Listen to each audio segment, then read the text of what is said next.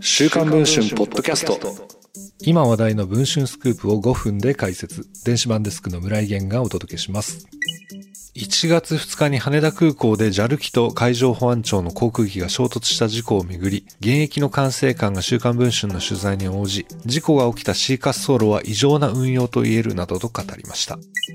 1月2日の午後5時50分頃、JAL516 便が羽田空港の C 滑走路上に着陸しようとしたところ、滑走路に侵入していた海保機と衝突し炎上しました。JAL 機の乗客乗員379名は機体から全員脱出したものの、海保機は機長を除く5人の死亡が確認されました。海保機が滑走路に侵入した経緯について、国交省側が管制官は侵入の許可を出していないとする一方、海保庁側は管制官の許可がなければ侵入しないとするなど、両者の主張は食い違っています。また、管制官が誤侵入の検知を知らせるモニター画面上の注意喚起を見落としていた可能性も指摘されています。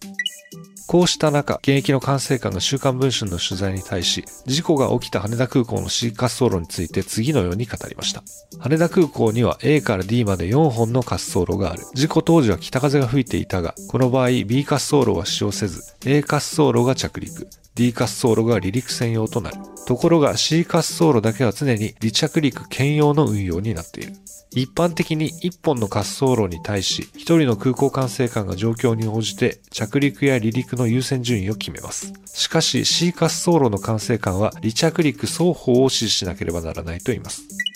イギリスの航空情報会社の混雑空港ランキング2023年で羽田空港は世界3位ですが、中でも C 滑走路は日本一離着陸を繰り返している滑走路だと言います。それだけに管制官の1人当たりの担当機数も尋常ではないと言います。混雑ランキング1位のアトランタ空港、2位のドバイ空港はもちろん、関西国際空港も離着陸ごとに滑走路を分けています。そうした実態を踏まえると、羽田の C 滑走路は異常な運用と言えます。前室の管制官はこのように語りました。